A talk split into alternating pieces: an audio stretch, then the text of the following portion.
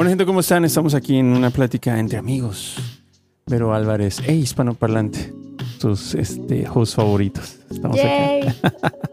Estamos hablando del. eh, bueno, el, el tema anterior, bueno, el tema que te vamos a seguir hablando es de los godines, ¿no? Pero en realidad no era tanto los godines. Estamos hablando de middle class, la gente que La vivimos. clase media, el trabajador, Sí. que contribuyen más a la economía. los que somos the second person in the row, ¿no? Los, los que hacemos muchas cosas para llegar a ser a lo mejor lo que queremos ser, ¿no? Hablamos de, de Mario y, y Paco Mario Stanley. Besares. Estuvo muy chingón esa analogía, la verdad. O toda la gente de The Office. Sí. El Un- típico. Hasta el mero mero de The Office era un super godín. sí. Tenía El alguien que Michael, le ¿no? mandaba.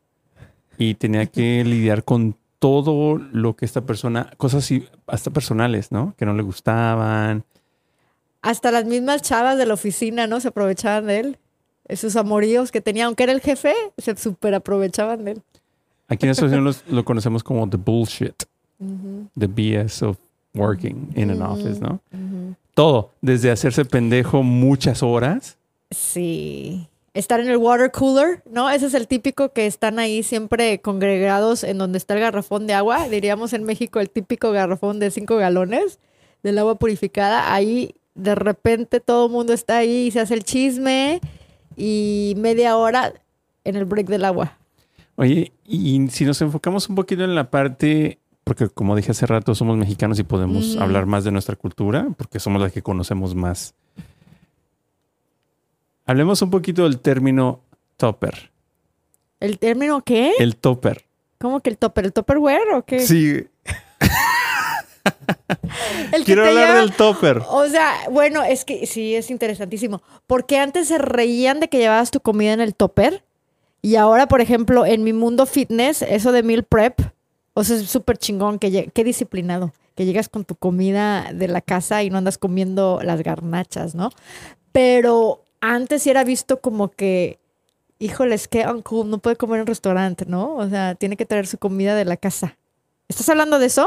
¿Del topper? Oye, el lonche, ¿no? Que les hacen el lonche.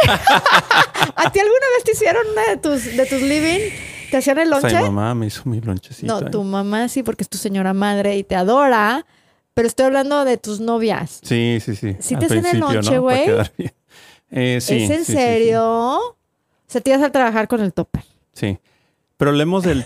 Hablemos un poquito del topper. ¿Qué es el topper? ¿Y por qué todavía en nuestra cultura linda, hermosa, rica, mexicana, se le sigue diciendo topper a un contenedor? A un contenedor de plástico. El topper era la marca, Topperware, ¿Sigue siendo? y sigue siendo la marca. Y es de esos casos cuando la marca se vuelve el objeto. O sea, el objeto es un contenedor de plástico, pero la ejemplos? marca ya se volvió esto, Windex. el Windex. ¿Qué O más sea, se te viene a la mente? El Scotch tape, el Post-it. O sea, es Post-it aunque sea otra marca, es el cotonete. El Q-tip. El Q-tip. Ujú. O sea, sí. Pues es que yo creo que em, son productos que salen y son tan innovadores en su tiempo que ya la marca se convierte en el objeto. La coca. Yo me acuerdo que eh, mi padre es de un pueblo en Guanajuato que se llama Silao. Y entonces íbamos en Guanajuato, donde yo soy, la ciudad de Guanajuato, que es su casa. Eh, ya había Fanta y Sprite y esas cosas, ¿no? Ya, se- ya nos referíamos a estos Había variedad. refrescos como, ah, dame una Fanta, dame un Sprite, un 7-Up, Ujú. este, cosas así. Cuando íbamos al pueblo de mi papá, dame una coca de, no sé, otra ¿De cosa. uva? Sí, ¿Era la Fanta de, de uva o la una coca de uva? Todo era coca. todo era coca. Y es que yo también, por ejemplo, yo puedo decir, dame una Diet Coke y me dicen, no, aquí puro Pepsi. Ah, pues sí, lo mismo. O sea, no es que yo quiera una Diet Coke. Simplemente es el término que utilizo para quiero el refresco de dieta café. ¿Sí me explico? Si me dan un Pepsi Light o whatever, no me importa. Pero voy a pedir un Diet Coke. ¿Me explico? Entonces el Tupperware, que es- se refiere a una marca de un contenedor de plástico, se hizo tan popular que fue lo primero que salió como, ¿cómo se le llama? The main brand, ¿no? Eh, sí, la marca original, pues. líder. La marca líder. La marca líder. Y entonces toda la gente le... Y hasta la fecha, en pleno 2023, Es el topper, güey. Raza que le sigue diciendo el top. Y hasta un güey se, se enojó. Un güey se enojó, nada, le dije, güey, no, no, no, no es topper, güey. Sí, güey, así es. Y, y- y la chingada, dije, bueno, sí, sí, Es que todo el mundo te va a entender perfectamente si tú dices topper. O sea, nadie te va, te va a decir eso no lo es. O sea, es como la manera Hispano, más sí, ¿no? práctica y fácil de, de decir, no vas a decir my meal prep container. O sea, Y entonces estuve investigando que yo pensé que solo se decía en México, pero no, en toda Latinoamérica ¿sí? la gente le dice El el, topper. topper. Ya no es Tupperware. No, el topper. Y si lo tuvieran que escribir, ¿te imaginas en un texto cómo te reci- recibirías ese mensaje? No sería T-U-P-P-E-R, E sería topper. T-O-P-E-R. Pero hay que entender un poquito la, la ¿cómo decirle? Eh, nue- nuestras tradiciones, ¿no? De que siempre buscamos una forma de reducir las cosas. Entonces, no, y también que la gente ya no vive en México y se les olvida cómo escribir. O sea, realmente yo que cursé gramática y ortografía, tenía exámenes de ortografía en México, yo soy de esas personas que sabe dónde ponerte el pinche acento, güey. Que les drújula, la grave, la todo. Y hay gente que no tiene ni puta idea de qué es un acento. ay, qué mamona la Vero subió ahorita. Pero, ¿sabes por A qué? ver, Porque ¿por qué? cursé, cursé los estudios en México. Yo no me vine aquí hasta los 18, 19 años de edad.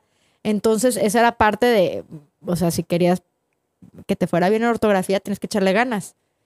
Y ahora la gente, pues no, eso no existe. O sea, la gente, mira, yo me doy complacida con que la nueva generación, la segunda, la tercera generación, quiera hablar español. Porque cuando yo vine a este país, ah, hace mucho, a la gente le daba pena, HP, ser, decir que eran mexicanos. O sea, por ejemplo, la generación de nuestros padres, si les tocó venir, digamos, mi papá nació, bueno, en el 39, y le hubiera tocado venir en el 50, no querías decir que eras hispano. Y, y a, a esas generaciones no les enseñaban el español. Por miedo por- a la discriminación. A la minoría, exacto, a la discriminación. Sí, minoría. Entonces llega un momento que ya como por el 2000, que Ricky Martin, que Shakira y todas esas personas, Se hizo quieras cool. que no, se hizo súper cool. Eh, y, y ya la gente eh, latina se consideraba pues de los más atractivos del mundo también. O sea, ya era como que, wow, Jennifer López, Selena Gómez, Estamos hablando de los 2000 en los 2000, pero antes de eso la gente escondía. Y por eso todavía es muy triste encontrar a la gente como que de 50, 60 años de edad que se ve que tiene el nopalazo acá y te dice, I don't speak. O sea, y, te lo, y ya ahora con pena porque saben que, que pues no está padre, pero realmente sus papás no, no les enseñaron.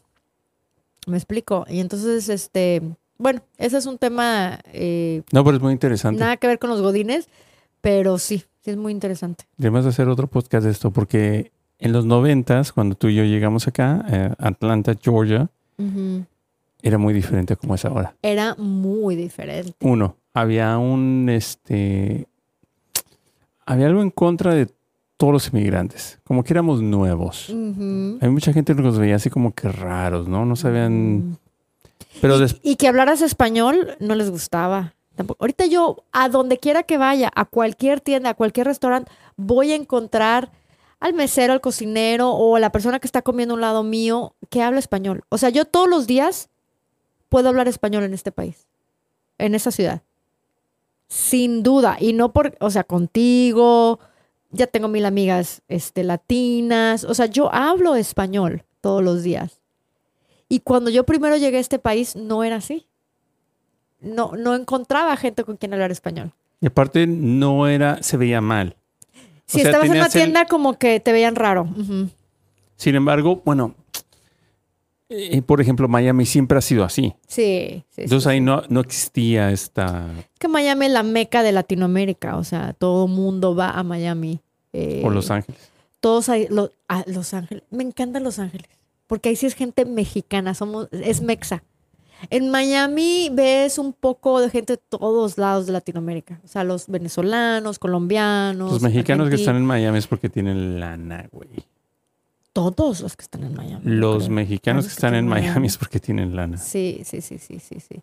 Yo a veces, ¿no? Cuando llegan eh, algunos inmigrantes, latinoamericanos o sudamericanos que se las quieren dar de todas, todas, de que ellos eran hijos de no sé quién y no sé cuánto en sus países. Yo digo, ah, sí, güey, ¿qué haces en Suani? O sea, ¿qué haces aquí en María? La verdad, güey. en- En Lawrenceville. Oye, con una hipoteca de una casa, bueno, estoy hablando antes de COVID, de 300 mil dólares, que era el como el... Digo, no, no entiendo esa parte porque, o sea, si los meros meros, como tú dices, viven en Coral Gables, en Miami, con casas de 2, 3 millones, por lo menos, la más pinchurrienta.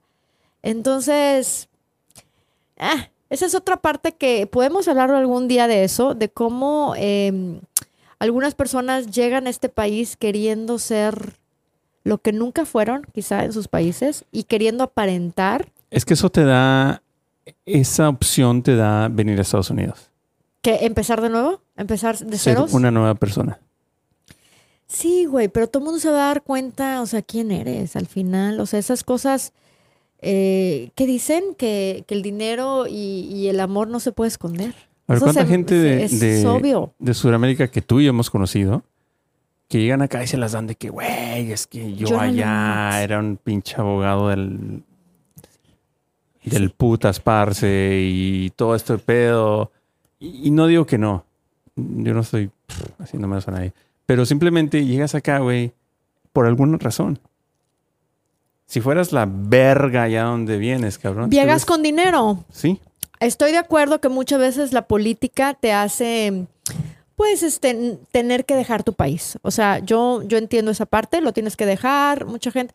Pero llegas con un buen patrimonio, te digo, no llegas a un pinche suburbio donde yo vivía con una hipoteca de 300 mil dólares. O sea, que no tenías 300 mil dólares y eras el, el- el- el mero abogado de, de la nación.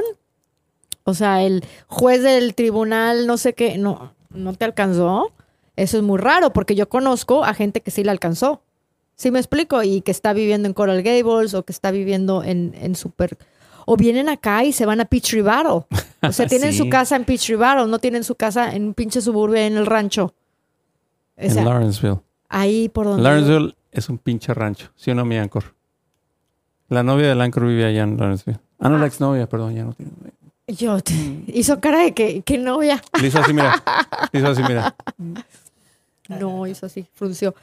No, sí, la verdad, o sea, ¿qué haces en el pueblo y qué haces en el rancho? No, no, no entiendo esa parte. Pero bueno, sí se adapta un poquito al tema Godines porque, pues, o sea... Porque, mira, estas personas, que no digo que todas, ¿eh? Para, para empezar. No estamos en contra de nadie. Este. pero- No, güey, o sea, porque yo estoy hablando de yo misma, yo vivo en Suani, Sí. yo vivo, o sea, no, no estoy hablando en contra de mí, estoy hablando de, de lo que no es auténtico, de lo que quiere representar Buen algo que no ¿eh? es. Me explico, eso no tiene nada de malo. Que tengas una hipoteca y que vivas en, en un suburbio, eso no tiene nada malo, es lo normal. Pero ¿por qué quieres decir, por qué te quieres, eh, quieres aparentar algo que no? Y, eres latino y todo, y que como que dices, quiero, me quiero juntar contigo, quiero ser buena onda, pero no, güey, no mames. Yo pensé, mira, literal, a lo mejor aquí me voy a ganar a muchos haters latinoamericanos y todo, pero pues, it is what it is, o sea, no voy a dejar de decirlo si lo pienso. Eh, Yo pensé que en México teníamos clases sociales. Eh, yo crecí en Tampico y la verdad que pensé que había clases sociales, porque pues sí se ve, ¿no? Se ve la gente que no hay movilidad social como hay en este país. Hasta que conocí a gente de otros países, güey. Y Acá. ahí, aquí.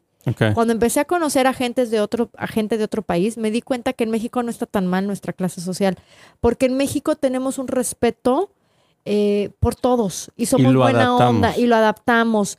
Eh, por ejemplo, yo soy del norte y cuando empezó toda esta onda del grupo, de la, de la banda, que, que de cowboy music, o sea, un poquito más, ya podías ver literal a los niños más fresas del mundo conviviendo con, con la raza, con el pueblo. ¿Por qué? Porque nos unía la música, nos unía eh, el, el relajo. El, mexicano le gusta el desmadre. Y entonces el desmadre llega a unir a todo tipo de, de razas sociales.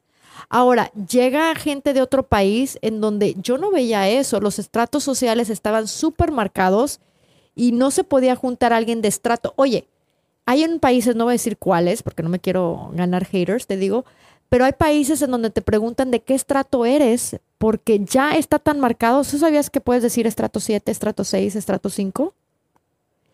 Lo que pasa es que creo que por cuestiones de gobierno, eh, los impuestos, por ejemplo, había colonias. Entonces, tú decías tu colonia, si tú vivías en la colonia tal, pagabas más impuestos. Y entonces ya eras estrato 7. Y te preguntaba la gente en qué estrato estás. Mira. Pero todo eso fue, yo creo, por el gobierno, por quererte sacar más plata. O sea, como diciendo, entre más dinero tienes, como the sliding scale for taxes, ¿sí me explico? Entre más ganas, más te sacan. Pero entonces ya se hizo un tema de conversación. Imagínate que yo llegara, hispanoparlante, y te preguntara, oye, ¿en qué estrato te puso el gobierno? O sea, ¿cuánto te saca de impuestos? Y si tú dices, no, pues cuarenta y tantos, yo sé que estás, que ganas más de 150 mil al año. Y que luego, luego te pueda yo cata- categorizar. O sea, y en México sí hay unos, hay unos, hay unas ciudades que son así, por ejemplo, Monterrey es muy así. Es este, ¿cómo te peidas y qué- con qué carro andas? O sea, es de las primeras preguntas, te está conociendo alguien y ya quieren saber si eres un garzasada, si eres un, un apellido ahí súper fresa, pipiris nice, súper fifi. ¿Y, y qué carro traes? O sea, de BMW, puro que tiene que ser carro, carro, eh, wow, ¿no? Y, y realmente dices, ay, la gente mamona de Monterrey, o sea, o sea, por ejemplo, en Tampico somos más... Y hay gente con dinero, obvio, pues, o sea, el cártel de Golfo, ¿dónde crees que es? ¿Me explico? O sea... sí. Quítale esto, Meancur. ¿Qué pedo, güey? Hay gente, yo por ejemplo decía, ay, conozco gente que no se ve esquiar a Colorado, se van a, a Suiza. Me explico, desde de que decía yo, bueno, pues ¿de dónde vi-?" Pero no lo presumían. Nada más te das cuenta tú por ahí, ¿no? Y, y sí, no sé, no sé. O sea, aquí siento que en este, en este país descubres a muchos latinos de muchos lados y te das cuenta que hay muchas tradiciones muy feitas Bastantes. en cuanto a eso de, de los estratos sociales. No. Eh, sí, hay muchas en el aspecto de que aquí puedes llegar. Mira, pero al final del día todo sale la verdad. Todo. Ahorita, mañana, en cinco años, en 10 años, en 20 años. Te vas a dar cuenta de, de muchas cosas. Es la verdad. Por eso alguien en este podcast una vez nos dijeron, a ti y a mí, que estamos acá, a veces hay que crear un personaje. No, güey. Sí, ¿quién eres, güey? Todo va a salir a la luz, como tú dices, ¿no? Va a salir tarde Sí. que temprano. No, es la verdad. Y, y- y entonces, eso aplica en todo. Y yo en este país algo que me gustó mucho, mira, yo llegué chavita, eh, llegué para los 18, 19 años, y me gustó que conocía gente, por ejemplo, en México conocí a esa gente eh, que, híjole, su hijo junior, ¿cómo iba a trabajar? O sea, no. Era el hijo, era el junior, el, el, el mi rey, ¿no? El que le dicen el, el mi rey, el virrey, ¿no? Y este... El virrey. El virrey, mi rey. Y yo me di cuenta aquí, porque yo fui a la universidad aquí, me di cuenta que eh, un Thanksgiving, que yo no pude regresar a México porque pues estaba muy caro. O sea, yo regresaba una vez al año, no regresaba con cada break. Entonces a mí me tenían que adoptar. Sí me explico como que es que en, en Thanksgiving break cierra el college, o sea, es Thanksgiving break. Yo estoy en Virginia, Tú eres un transfer student. yo era un international student. Ah, ¿Ok? Entonces llega un momento en que el Thanksgiving break, pues, o sea, por cuatro días no me voy a ir, no me voy a ir a México, me va a costar mucho el vuelo. Súper arrimadísima, güey. Perdón, es que cuando ¿Es yo en estuve en la universidad acá ¿Es en serio? y había transfer students, ellos se sentían, Bueno, más bien international. Ajá. ellos se sentían no como transfer, que no, no era transferida de otro I college. do not even fucking fit here. Exactly. Entonces, este, ¿qué pasa? Que, que en los pequeños breaks de tres o cuatro días no vas a regresar a tu país. Está muy caro el vuelo para tres días después. Entonces vas y, y te invita alguien a su casa. ¿Ok? A mí me invitó a, a- a- a- a conocer su casa un- unos amigos. Era un hermano y una hermana, unos chavos, que yo los veía trabajando en Red Lobster. O sea, normal. Güey, pinche mansión cuando llegamos a su casa. Eso me enseñó tanto a mí, porque yo estaba acostumbrada ¿Y te en México, gustaron? pues me abrió el mundo. ¿Qué estamos acostumbrados en México? Que alguien súper rico es un junior y no va a trabajar en Red Lobster. Porque el papá no se lo va a permitir. Es un junior. Y yo aquí me di cuenta que, que el, el- el- el espíritu emprendedor, el espíritu de, de- de que a mi hijo le voy a enseñar, no importa que seas rico, no importa que tus papás sean ricos, te ponen a trabajar aquí a los 16, a los 17. Y no es algo que vemos en nuestros países. Entonces, eso es algo que me gustó. Entonces, eh, ya yo ya veía a México como que, hay que- veía a los que se querían juniors y decía, qué hueva, güey, ponte a trabajar. Porque sabes que ojalá que puedas hacer algo con el dinero, dinero de papi. Pero ¿cuántos conozco ya ahorita, ya con, con los 20 años después, 30 años después, que heredaron y no supieron eh, multiplicar? Porque no tenían las herramientas. Entonces el dinero de papi se acaba. O sea, quieras que no, en 10 años te puedes acabar 2 La millones de dólares. Sí, o sea, a 200 mil al año, en 10 años se va. Tu herencia. Entonces, o sea, ay, si te creías mucho porque heredaste millones de dólares, ajá, ¿y qué hiciste? Porque no tenías las herramientas. Y aquí en este país te enseñan. O sea, es como cultura, ¿no? Culturalmente te enseñan a ser trabajador, a, valorizar el trabajo, todo. Y en México a veces no. O sea, niño fresa no lo enseñan. Es muy cultural eso. Yo también viví algo así en este, una universidad que se llama Georgia Tech. Una universidad que está aquí en Estados Unidos. Muy chingona, entre las primeras cinco de ingeniería.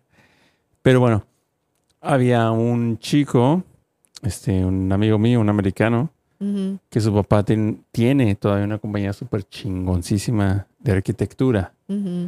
Este, y sin embargo, él trabajaba de mesero todavía. De Godín.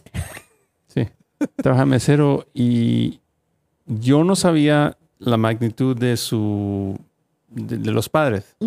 Hasta que una vez me invitó a su casa por un cumpleaños de él. Exacto, es cuando te dices, ¿qué pedo? No, yo llegué y dije, güey, vives en, el- en medio de las cucarachas donde yo vivo, porque en ese tiempo vivía, vivía con otros dos amigos, este, en Midtown aquí. Ujú. Y Lo más barato que encontrabas, Sí. ¿no? Sí. Vivimos con madres, eso sí. A esa edad, 23, 24, güey, no esperas nada más que eso, ¿me entiendes? Claro. Al contrario, se te hace bien. Este, vives acá cuando puedes vivir de otra forma. Y él me dijo, ¿sabes qué? Es que mi papá no me da nada. Me hace a mí ganar mi propio dinero y yo administrarme de, de alguna forma u otra. Entonces, decía, güey, qué chingón, güey. Mi papá, si mi papá, que es de pueblo de Sila, Guanajuato, hubiese tenido dinero, me hubiera dado todo lo que yo quería. Sin duda. Es la diferencia de culturas. Y qué chingón que, que exista algo así todavía. Claro, y que te das cuenta que estás en el país número uno. Entonces, eso, eso es lo que yo, yo tomé de esta experiencia. Estoy en el país number one del mundo, donde eh, todos los mexicanos, uh, Estados Unidos, Estados Unidos, es más, todo el mundo, ¿no? Y digo, si esto hacen aquí y nosotros allá hacemos, o sea, ellos son los que están bien.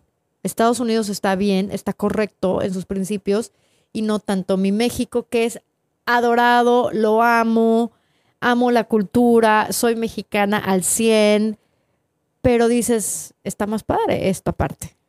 O sea, Y es obvio. bueno, es una enseñanza, ¿no? Es una enseñanza chida y yo creo que a lo mejor tú, no sé, platícanos si la, la usaste con tus hijas o no. Fíjate que con mis hijas eh, he tratado de, y por ejemplo algo que hacía mucho con mis hijas es las llevaba a México cada verano. Y entonces comentaban ellas de los niños de la calle y les decía, este niño está trabajando. O sea, el niño que te vendía los chiclets o que quería en- eh, lavarte el carro, Qué buen ejemplo. Eh, o sea, me preguntaban mis hijas, les digo, "He- they're working.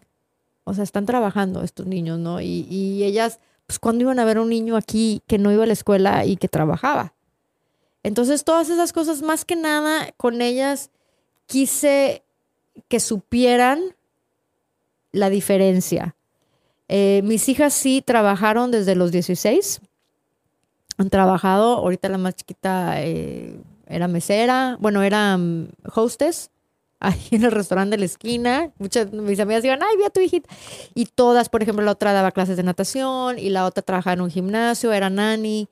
Y sí, sí han trabajado, pero al mismo tiempo, pues sí, han, han vivido de muchos privilegios porque pues el papá les da también, las consiente mucho. Pero bueno, sí, sí han vivido las dos cosas. Definitivamente de los 16 todas han trabajado. Y qué chingón, porque al final del día, mira, ahorita con la generación Z, que es la generación que más se ha quedado en la casa de los padres. O sea, se quedan en la casa de los padres después de que se gradúan de la universidad. Todavía están así como que buscando el trabajo perfecto. Si no es el trabajo perfecto, no voy a trabajar ahí. ¿Por qué? Porque tienen opciones. Y cuando-. Bueno, yo y estoy seguro que An- Lancor también, era de que, güey, tienes que trabajar, cabrón. No hay otra. O sea, y no quiero ser tan sexista, pero eres hombre, tienes que chambear, güey. No, aquí nada te va a mantener, güey. Y, y- A mis hermanos en los veranos se los llevaban al que al taller mecánico o, o, sea, encontraban los papás amigos que trabajaran así como rudo, como pesado, y ahí iban todo el verano y que si te pagaban bien y si no, no, pero no te vas a quedar en esta casa de ocioso, eh, porque pues tenías que, es que los muchachitos, la verdad, con toda la hormona que se cargan, tienen que desquitar, güey. O sea, con deporte, porque bueno que tú tenías el soccer en tu vida, pero sí o no, imagínate qué hubiera sido de ti sin, el- sin, sin un poquito de ese trabajo y un poquito sin deporte. Ha sido bien difícil. Todo ser- creo que en partes está bien. En partes yo creo que sí está bien poner un poquito de presión en la gente. Porque es cuando llegas al al- al límite de esas personas. Yo creo, Alcanzan potencial, sí, ¿no? yo creo que la, la mente te lleva a un límite donde tu cuerpo ya, ya es lo máximo, ¿no? Y yo creo que está bien, no tiene nada de malo. Ahora entiendo de que toda la gente está en, ok, hay que, hay que mantener este, un- una salud mental y no hay que llegar a ese punto. Lo entiendo. Pero si lo llegas como yo lo viví, donde yo jugué fútbol en la calle y donde te peleabas y donde te rompías la madre ahí, y entonces te dan unas enseñanzas. Claro. Entonces mis hermanos más pequeños ya no vivieron eso. Entonces ya nunca van a entender esa parte. Nunca van a entender esa parte donde take it to the next level and it's okay. Claro. Pero yo también creo que la vida de Puse la vera a ellos... pensar. No, es que es cierto. Todo lo que dices es cierto. Pero yo también creo que la vida de ellos por tener esta cosa desde chiquitos, o sea, lo veo con mi hermana y sus hijitos, no pueden ir a un restaurante sin tener todo el, el pinche iPad number one, number two. ¿Sí me explico? Y, y quieres a veces preguntarles algo y definitivamente los tienes que distraer de su, de su jueguito para poder, oye, eh, ¿cómo te fue en la escuela? ¿O ya te graduaste? ¿A qué año vas a ir? O sea, no hay conversación entre niños y adultos como antes, ¿no? Que te, te, te entrevistaban. ¿Te acuerdas los tíos? Te entrevistaban las 10 En preguntas. Navidad. Claro. Y ahora no, porque ves a los niños aquí así. Ancor, ¿cuándo te vas a casar? No, pues es que no. ¿Te gustan las mujeres, los hombres? Ay, a mí me preguntaron eso. Es una pregunta válida. Oye, es una pregunta Porque tenía válida. 24 años, tenía 24 años y todavía no estaba casado. Y ya así como que, ¿Ya te Luis. quería casar? a ver, tuve una... Ay, perdón. Oye, y ahorita a los Aquí- como tú 43 dices, que aquí te nadie dicen... nos paga, siempre, siempre se me viene solamente, aquí no nos paga por decirnos esas cosas, pero es que en verdad, yo me acuerdo que los 24, 25 mis padres me dijeron, ¿Tus papás? sí. ¿O mi- tus mi- tíos? Mi, papá así todo. El señor Gómez, Mr. Gómez me dijo, ¿sabes qué? No, no me dijo, ¿sabes qué? Me dijo, a ver, este, ¿Cómo están estas chingaderas? ¿O qué te dijo? ya estás viejo, y tienes pelos allá y allá atrás también. ¿Por qué no te has casado? ¿Te gustan los hombres o te gustan las mujeres? ¿O qué chingados? Dijo, no, pero Pero era obvio, No, sabían no, que te gustaban. porque ellos quisieron así. Ya los 24 tenían, estaban casados. Dos, tres hijos a lo mejor. Sí. Y no los podemos culpar. No, ¿Por era la vida. así? Es porque es lo único que saben. Bueno, Me estoy escuchando muy mamón. No es lo único que saben, pero es como crecieron. Era la vida. O sea, eso, eso era la vida. Eh, cuando no tienes más opciones. Pero ahorita está la opción esta. A mí me da miedo que al rato el metaverse y todo sean las relaciones. O sea, que te pongas tus cosas virtuales. Oye, qué bueno que estamos hablando de los godines, ¿verdad? Pero bueno, que te pongas tu, tu cosa virtual, tu VR. ¿Tú te has puesto una cosa virtual? Nunca lo he hecho. No. Ancur, ¿lo has hecho? Mames, yo sí. Mira, Puedes estar en el lugar más pinchurriento. Imagínate el departamento de cuando tenías 23. Así feo, con cucarachas y todo. Te pones la pinche feliz. cosa y se te abre y vives en una mansión. Y es que parece 3D, ¿sí o no? Parece que estás en tu... Entonces imagínate que mi realidad ya es una fantasía. Pero es mi realidad porque tú lo estás viendo. Est- Estamos acostumbrados a que nuestros sentidos, lo que tú ves, es tu realidad, ¿sí o no? Si a ti te presentan algo, aunque no sea cierto, pero lo puedes ver, e- es, cierto. Entonces tú estás con tus de estos y estás en una mansión, no sé cómo, el 4D, cua- 4D. Es un pinche cuarto de 300 dólares, pero estás en una mansión con tu VR. Y al rato te va a salir la chavita buenísima. Va a salir lo que tú consideras wow. Coco butter. Coco water, todo.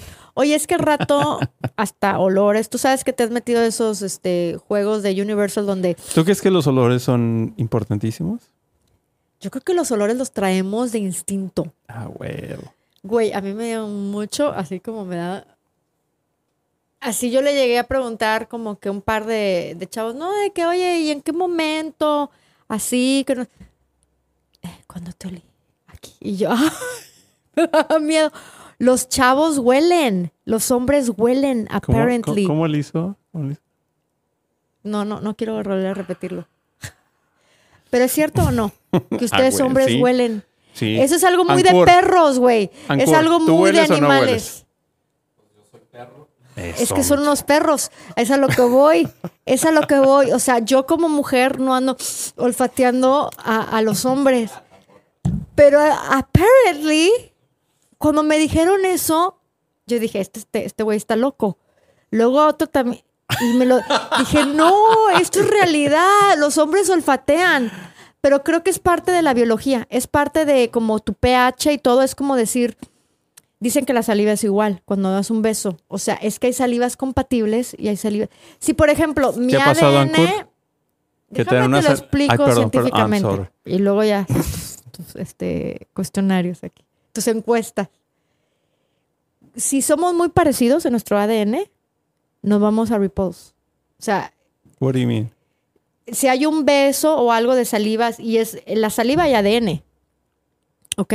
Si el ADN se reconoce y dice esto está muy parecido, somos primos cuartos o whatever, está muy parecido, no va a haber como una química, lo- el fam- Mm. la famosa química.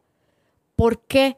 Porque entonces si hay hijos, pueden salir con Down syndrome, pueden salir con, con más defectos por la genética muy parecida. Cuando hay una genética que se complementa, hay más atracción. O sea, puede salir una, un- una posteridad más fuerte. Entonces hay más atracción. Entonces todo eso de los olfatos puede ser algo parecido. Tú puedes por, por, por instinto, por biología, por todo, olfatear lo que es bueno para ti. Y algo que es muy similar, lo vas a, pues como los imanes, lo vas a, a repulse. Qué cosas, ¿no? Sí. Mira, estamos aprendiendo aquí de Pero es algo más de los hombres. Yo no conozco a ninguna mujer que, que ande olfateando. O sea, sí te das cuenta cuando un chavo huele rico, eso sí. Pero eso ya es como, como ya olor de a perfume y todo. Yo estoy hablando de como que te olfatean tu olor natural. Y como que, esta sí, esta no. Ay, no, qué miedo, güey.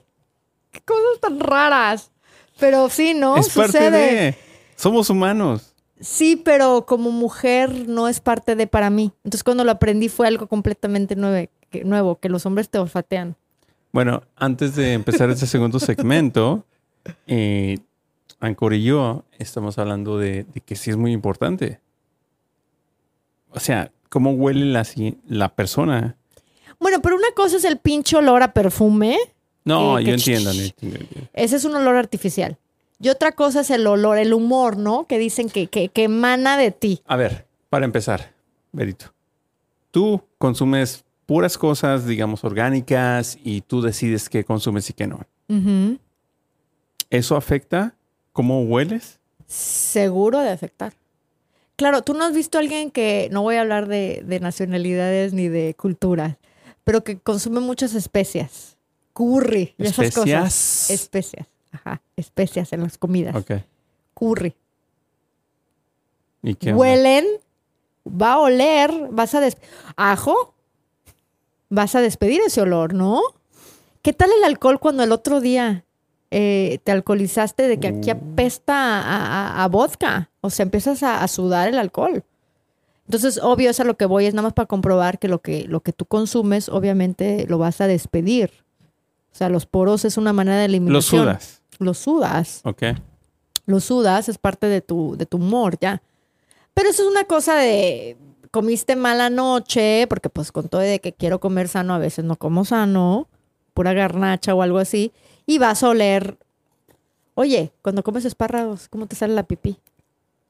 Olorosa, ¿no? ¿O no? y el mezcalito también. El Ancor dice que cuando comes unos pinches sacos de moronga. ¿A qué huele, Sancor, cuando comes moronga? Delicious. La comida mexicana, ¿a qué huele? No sé, pero ¿sabes lo que me dijeron? Ay, como que no sabes si tú comes comida no, no, no, mexicana. no. O sea, bueno, porque estoy acostumbrada. Es algo ya parte de mí. Es como el, el hindú. El ok, no quería decir. El hindú ya no huele el curry. Ajá. porque es parte de su diario vivir, ¿ok? Pero ¿sabes lo que me dijeron? Por ejemplo, le pregunté, yo soy muy preguntona, muy curiosa, y, y sí pregunté, ¿a qué olemos los mexicanos? O sea, le pregunté a un white boy, a un, oye, ¿a qué olemos los mexicanos? O sea, neta, ¿a qué olemos? Porque sabemos que las diferentes culturas huelen. ¿Sabes qué me dijeron? Que olíamos como, como a sangre.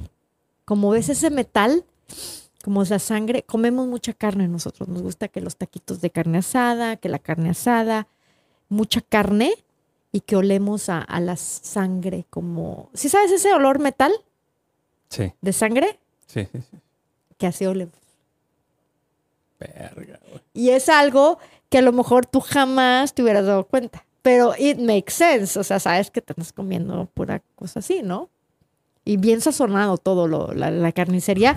Compras tu carnita ya roja, ¿no? Sazonada. A el, el huevo. pollito, bien sazonado, bien rico. es a lo que voy. Pero regresemos al tema, por favor. este, El, el Ancur ya se está oliendo Son- ya. mira, ¿quieres? Sí, sí. ¿Cómo estamos de tiempo, mi Ancur? ¿50? 15, güey, no, pues te estoy diciendo, mira, ¿qué son? Sí. No, yo quiero dar un poquito, eh, regresar un poquito a, pues sí hay gente que sí, sí, sí checa el tópico, güey. O sea, hay gente que sí, sí se va por, por el tópico. Y, y quiero hablar un poquito de, de la gente que se siente atorada en su trabajo o, o que le falta perspectiva de saber qué, qué es esto, ¿verdad? De, de nuestra carrera profesional. Ya nosotros, bueno, yo ya me considero más para allá que para acá. O sea, ¿A yo qué te 46, refieres? 46 ya estás pensando, ya viví la friega de 25, 45, ¿sí me explico? Creo que la friega lo vives en los 20. Y 30 también. Early Creo que 30s. más en los 20. En los 20, literal, Es una tú chinga mentalmente, total. Y sabes que me va a chingar cierta cantidad de años haciendo lo que is gonna build up para lo que viene después. Y estás dispuesto a hacerlo. Tienen la bien. energía y la Sí. juventud, ¿no? Que te apoyan para poder hacerlo. Pero bueno, yo te voy a hacer una pregunta, por ejemplo, a ti. Tú te consideras un godín Sí. y sin duda. dices al 100% orgulloso. Sin embargo, yo que conozco un poco de ti, de tu vida, vives súper bien. Sea, tienes una casa linda, todo mundo te la comenta. Porque obvio, venimos aquí al podcast, esto es casa de, de hispanoparlante, y cuando toca ir al baño, allá arriba y todo, pues está súper bonita, súper bien decorada, eh, viajas. ¿Huele bien? Huele delicioso, siempre tienes... ahí está tu, tu, tu, ¿cómo se llama? Tu vaporizer siempre puesto. La verdad, o sea, 100 en eso. Obvio, comes bien, viajas bien. Entonces, ¿qué tips le pudieras dar a un joven Godín? Tú te consideras Godín a los cuarenta y tantos. ¿Cómo, ¿Cuál es esta progresión? Tú vives muy, muy bien. Eh, explica un poco. Elaborate. Ok. Bueno, para eh, ser Godín, No tiene nada de malo, la verdad. En realidad es un... It's a choice. Es, es una, ¿Decisión? una, una decisión.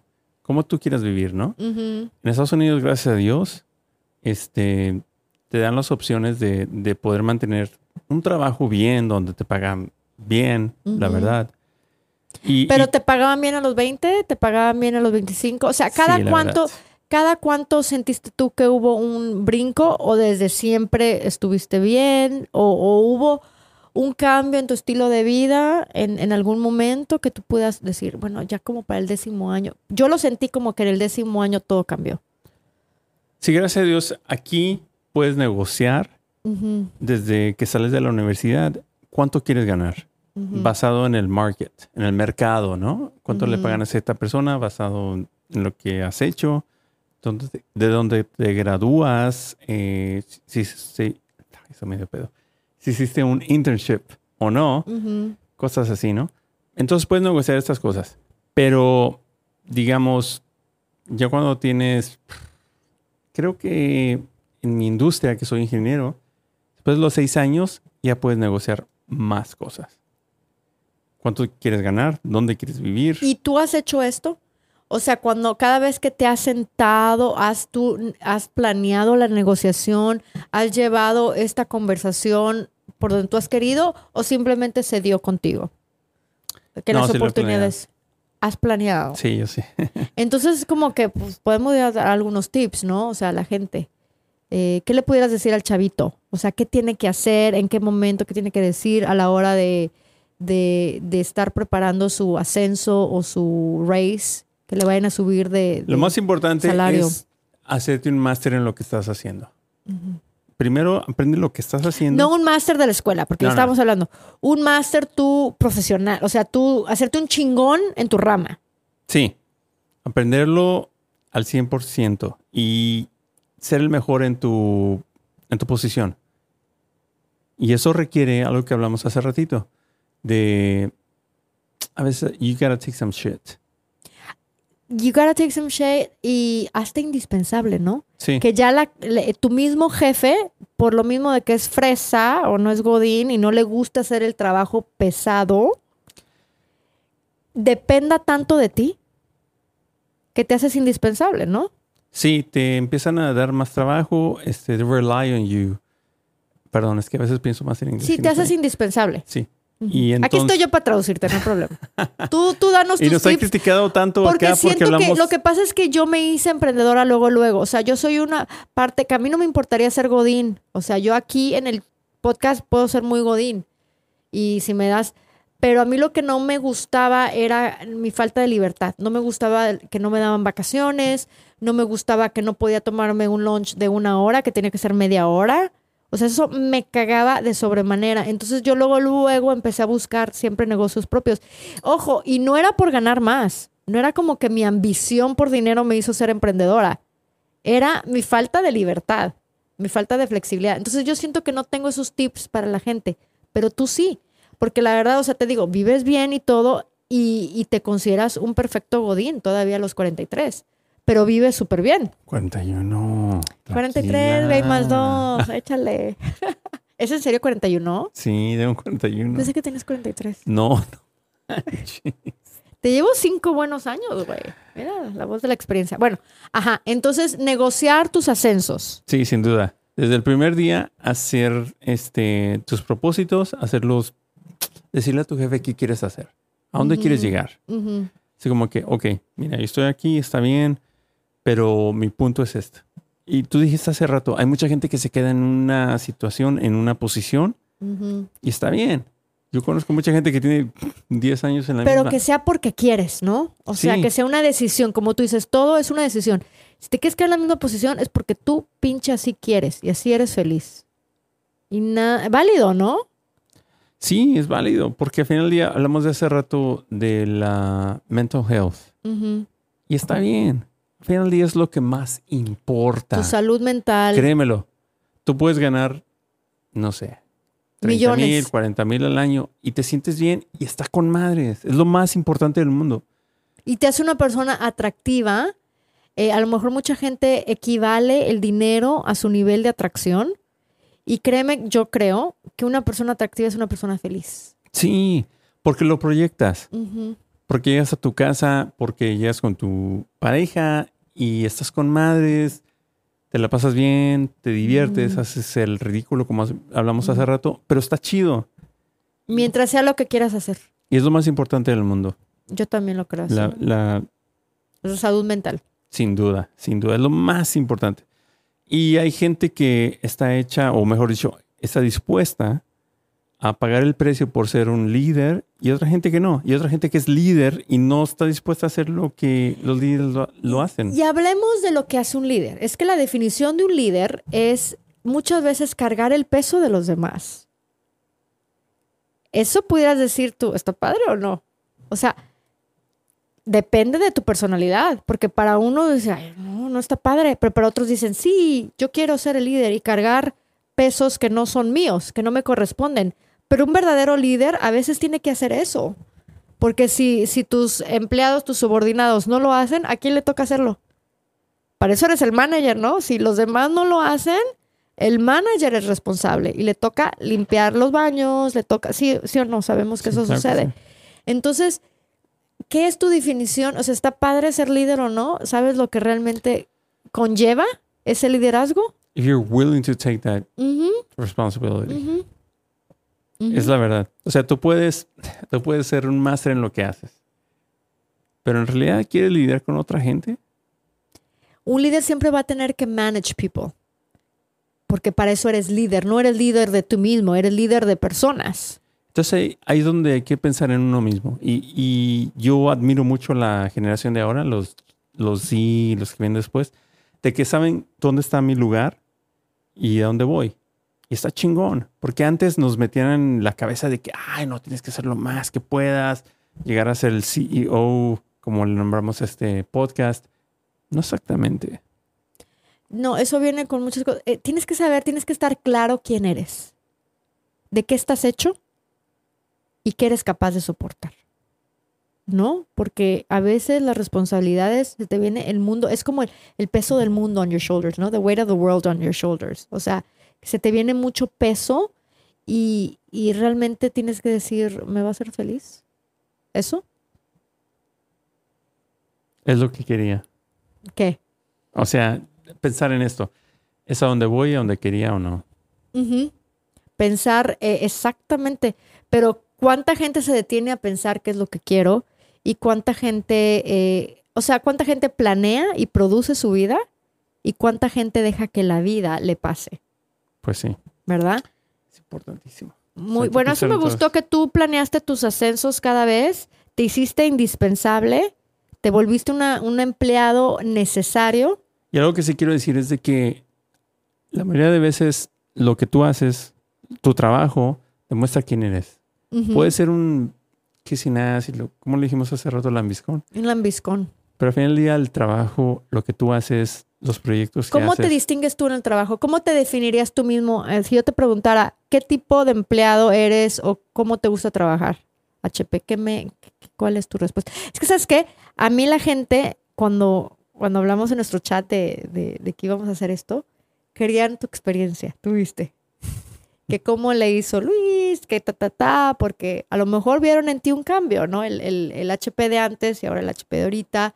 Viviste un proceso, hubo unos pasos que seguiste, ¿verdad? ¿Cómo te definirías tú como empleado? Súper trabajador, ¿Eres muy trabajador? sin duda. Y otra cosa es eh, aprender las reglas de, de, de tu puesto, de la compañía, de policies y todas las cosas. ¿Y cuál Hay es el mission statement? ¿Qué quiere lograr la compañía, no? Claro que sí. ¿Cuál es el propósito? aprender todas esas cosas y entonces, basado en eso, guiarte en qué es lo que puedes hacer y hasta dónde puedes llegar, porque también hay muchas hay muchos compañeros míos que hacen de más, sin embargo no les dan ese crédito. O, o no se recompensa, no, no es una, o sea, están trabajando de okis Sí. Y hay otros amigos que hacen menos. y todo el mundo lo reconoce y les Sí. aplaude. Al final del día, lo que tú haces, los proyectos que tú haces, cómo los haces, es lo que importa. Pero la diferencia entre esas personas, en el que el que hace más y nadie lo pela, y el que hace menos y todo el mundo le hace fiesta, ¿cuál es la diferencia en el que un, saben jugar el juego? O sea, tienen como más inteligencia eh, presencial, they're on the game, saben distinguir. ¿Qué dirías tú que, que los hace? O sea, ¿cómo el otro no se da cuenta que haciendo más y le va peor? Y hace rato dijimos el término bullshitting. ¿Qué dijiste? ¿Cuál era? Bullshitting, eh, no sé, güey. Yo dije el ambisconear, pero ese es, ese es ass kissing. bullshitting es cuando when you're a bullshitter, ¿cómo se dice en español? Un exagerado, un fanfarrón, como alguien que dice puras pendejadas, ¿no? O sea, al final un payaso, güey, es un payaso. A ver, el día cuando estás en un lugar como donde yo trabajo, que es este, ingeniería, es todo qué tan efectivo eres. Resultados. Sí. Y entonces, te das cuenta, la gente que habla demasiado y hace menos, la gente que habla más o habla menos, pero hace muchas cosas. Eso, al final del día, es lo que importa. ¿Qué tan efectivo eres? ¿Cuánta producción vas a sacar? ¿Y qué tan inteligente eres? Es la verdad. Al final del día, tú puedes pasarte todo una semana, dos semanas, tres semanas, un mes completo, un año completo, haciendo qué vas a hacer y, y qué vas a deshacer y todas estas cosas. Al final del día, quien habla son los números. Y nosotros lo vemos, por ejemplo, en este podcast. Mira qué interesante. Al final, los números nos dicen, Sí. the views. Y muchas veces tú y yo hemos tenido que cambiar nuestra manera de ver, a lo mejor los tópicos, lo que a lo mejor pensamos que iba a ser chingón y que le iba a gustar a la gente, o porque nos gustaba a nosotros. O sea, asumir mal, ¿no? Que lo que te gusta a ti le va a gustar a todo mundo. Eso es una, estás asumiendo y siempre asumir está mal. Al final los números hablan y te dicen qué es lo que es de agrado, qué es lo que es interesante, qué es lo que la no, es, no es que porque queremos agradar a la gente, pero qué es lo que es relevante, nos los va a decir los números. ¿Y cuántas veces jamás hubiéramos pensado que ese podcast fuera el number one? Y es el number one. Y es algo súper sencillo que ni nos preparamos, ni nos estresamos. Se dio y puta, un millón de vistas. Claro. ¿no? Y, y- y bueno, eso es así. Los números, como tú dices, the results, hay, eh, los números no engañan. Sí. Bueno, la Ancur ya nos dijo que ya se nos acabó el tiempo. Bueno, creo que acabamos bien. Creo que acabamos con unos tips muy buenos que nos diste, hispanoparlante. Aprendimos. Tenemos que hablar un poquito más de ti, pero bueno. no, pero siento que este tema se dio muy padre y con tus experiencias, la verdad. Ah, va a haber otros temas donde yo pudiera hablar de mí. No, no. Ya verá. Ancur, ¿nos vamos? Vámonos. Que nos invite aquí el Godínez, ¿no? A cenar. Unos tacos, unas garnachas.